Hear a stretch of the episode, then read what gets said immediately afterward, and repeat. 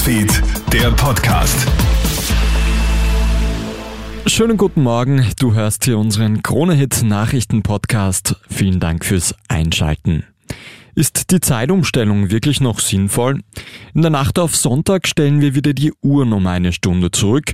Um drei Uhr in der Früh ist es dann automatisch erst zwei in der Früh. In Mexiko werden die Uhren diesmal sogar das allerletzte Mal umgestellt, denn das Land schafft jetzt die Sommerzeit ab. Auch in der EU hat es ja vor wenigen Jahren Umfragen und Diskussionen um ein eventuelles Ende der Zeitumstellung gegeben.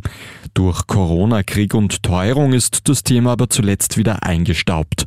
Dabei wäre es jetzt aus Energiesparüberlegungen hochaktuell, sagt Paul Schmidt von der Gesellschaft für Europapolitik. Allerdings haben, glaube ich, die Mitgliedstaaten ganz unterschiedliche Positionen und wenn man da keinen Konsens zustande bringt, dann hat es natürlich wenig Sinn, hier lange weiterzureden. Aber es wäre tatsächlich ein Weg, hier Fortschritt zu machen in Sachen Energiesparen. Also vielleicht ist jetzt wieder die Zeit und das Momentum, um sich diesem Thema ein bisschen ausführlicher zu widmen.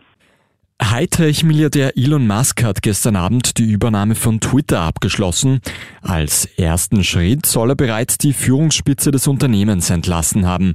Diese hat er ja beschuldigt, ihn über die Zahl der Spam-Accounts getäuscht zu haben.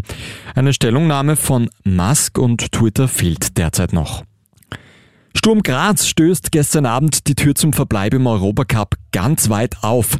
Mit einem sehenswerten Last-Minute-Tor gelingt den Grazern ein 1 0 Sieg gegen Feyenoord Rotterdam im eigenen ausverkauften Stadion. Im letzten Europa League Gruppenspiel nächste Woche gegen Midtjylland reicht somit ein Unentschieden für das internationale Überwintern. Und ein stundenlanges Rauschen gegen Stress. Brown Noise nennt sich der Akustiktrend, der in den letzten Wochen viral geht. Es handelt sich um monotone Frequenzen, die dabei helfen sollen, den Kopf frei zu bekommen und besser einzuschlafen. Vor allem junge Userinnen und User berichten über TikTok und Co. von positiven Erfahrungen mit dem Rauschen und so klingt das Brown Noise.